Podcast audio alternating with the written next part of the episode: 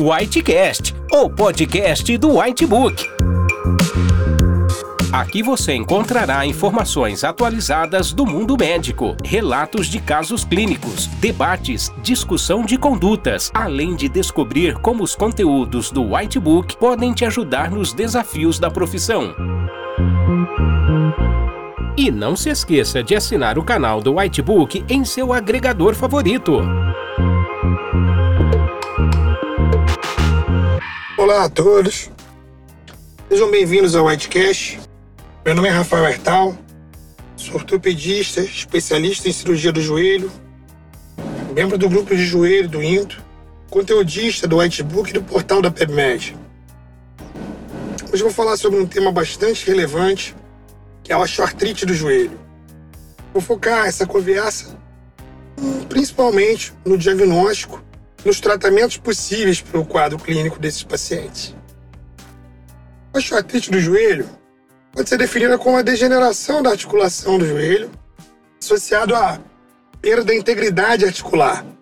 Esse termo osteoartrite tem sido preferido nos últimos anos porque ele denota a condição inflamatória associada a essa doença e não apenas a destruição mecânica da articulação.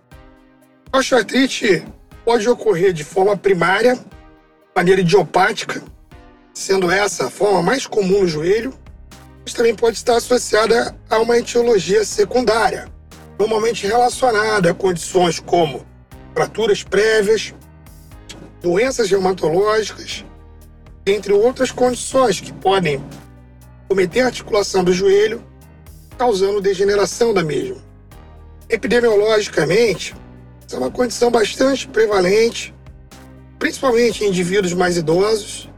Tende a ser mais comum no sexo feminino e com o aumento da expectativa de vida apresentada na atualidade, existe uma tendência grande desse problema se tornar mais frequente em nossa prática profissional ao longo dos anos.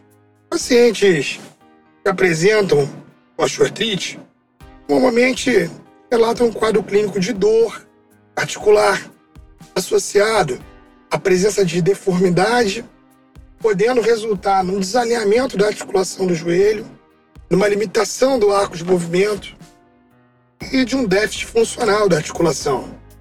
Os pacientes que apresentam esses sintomas devem ser avaliados para o diagnóstico da osteoartrite. Normalmente, esse diagnóstico associa as informações obtidas através da anamnese o exame físico, com execução de exames simples, como as radiografias com carga. É importante, nesses pacientes, avaliar o efeito da carga sobre a articulação através da observação da estrutura anatômica do joelho e do espaço articular. Alguns achados clássicos podem aparecer nas radiografias dos pacientes portadores de osteoartrite.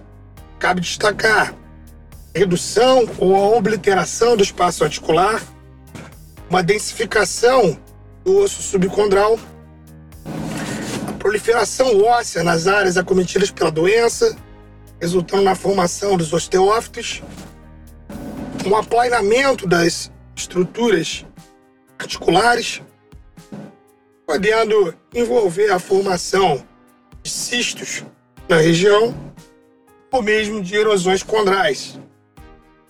Perante essas alterações, pacientes podem ser classificados quanto ao grau de artrose. Embora existam diferentes classificações na literatura, a maioria dessas classificações permite a graduação da osteoartrite em três perfis de pacientes: aqueles que apresentam alterações mais leves, apresentam alterações moderadas, os que já apresentam doença mais severa, com graves alterações articulares. A diferenciação entre esses padrões é importante, mas a gente deve ter sempre em mente que pode existir uma dissociação clínico-radiográfica. Alguns pacientes podem apresentar muita dor e, entretanto, possuírem uma radiografia com uma artrose não tão avançada. Já outros pacientes podem apresentar uma artrose mais severa nas radiografias e relatam um quadro clínico dor menos intensa. Portanto, a interpretação das radiografias deve envolver dados do próprio paciente. Os pacientes que apresentam essa condição, o tratamento conservador é a indicação inicial. Pacientes que não melhoram com esse tratamento e que apresentam quadros com uma osteoartrite moderada a grave, podem se beneficiar de algumas cirurgias do joelho.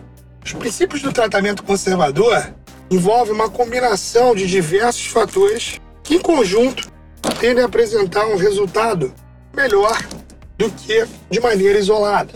O que é recomendado para esses pacientes envolve medidas medicamentosas ou não.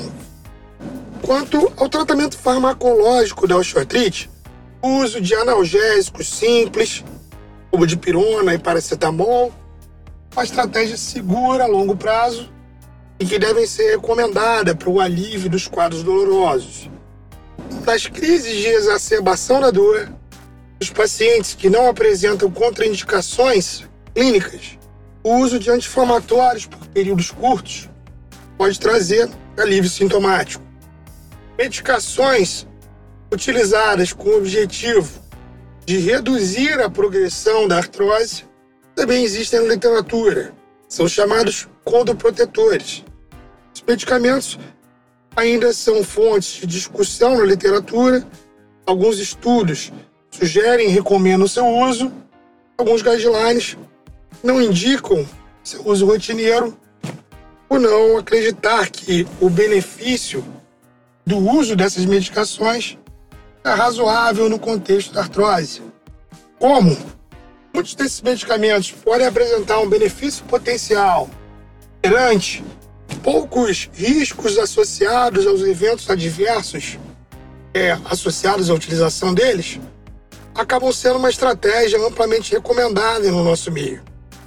Diferenças farmacológicas existem entre esses medicamentos, entretanto, não há uma recomendação pontual do uso de algum deles e a decisão para a escolha do melhor medicamento deve ser feita de maneira individualizada para o perfil do paciente, eventualmente considerando a repercussão de efeitos indesejados associados a esses medicamentos, ou mesmo benefícios específicos. Infiltrações articulares também podem ser realizadas nesses pacientes, sendo esse também um tema controverso e não recomendado em todos os guidelines, mas possível de uso. Filtrações envolvendo corticoides ou mesmo preparados com ácido hialurônico podem apresentar vantagens baseadas no raciocínio associado às propriedades mecânicas reológicas desses preparados ou mesmo a ação a nível articular, envolvendo alterações metabólicas de células como os contrócitos e redução da resposta inflamatória local. Para os pacientes, também deve ser recomendada uma rotina de exercícios, especialmente exercícios focados no fortalecimento dos quadris e dos joelhos. Pacientes com graus mais severos de artrose devem ser recomendados a evitar impacto ou agachamento durante essas atividades fisioterapia convencional também apresenta seu papel e é, em geral, recomendada. Pacientes que são submetidos ao tratamento conservador não apresentam boa resposta, cirurgias podem ser planejadas, especialmente para aqueles que apresentam quadros mais avançados de osteoartrite. Esse cenário é importante entender qual a demanda, o nível de atividade, a localização da artrose e o perfil etário do paciente. Em geral, para pacientes mais jovens, ativos, especialmente aqueles com idade inferior a 60 anos, cirurgias de preservação articular podem ser usados em pacientes que apresentam osteoartrose isolada em um dos compartimentos do joelho, associados uma alteração do alinhamento articular que sobrecarrega essa área afetada. Tratam-se das osteotomias de realinhamento do joelho.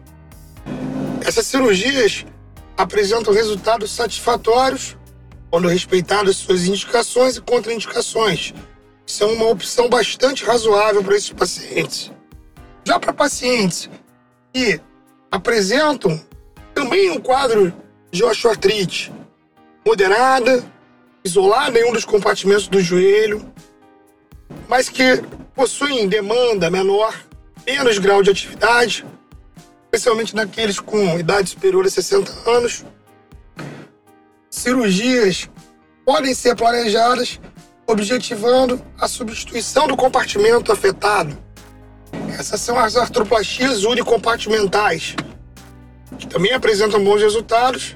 São uma opção com possibilidade de menos agressão cirúrgica e uma reabilitação mais precoce do que cirurgias utilizadas em graus mais avançados de artrose para pacientes com quadros mais graves.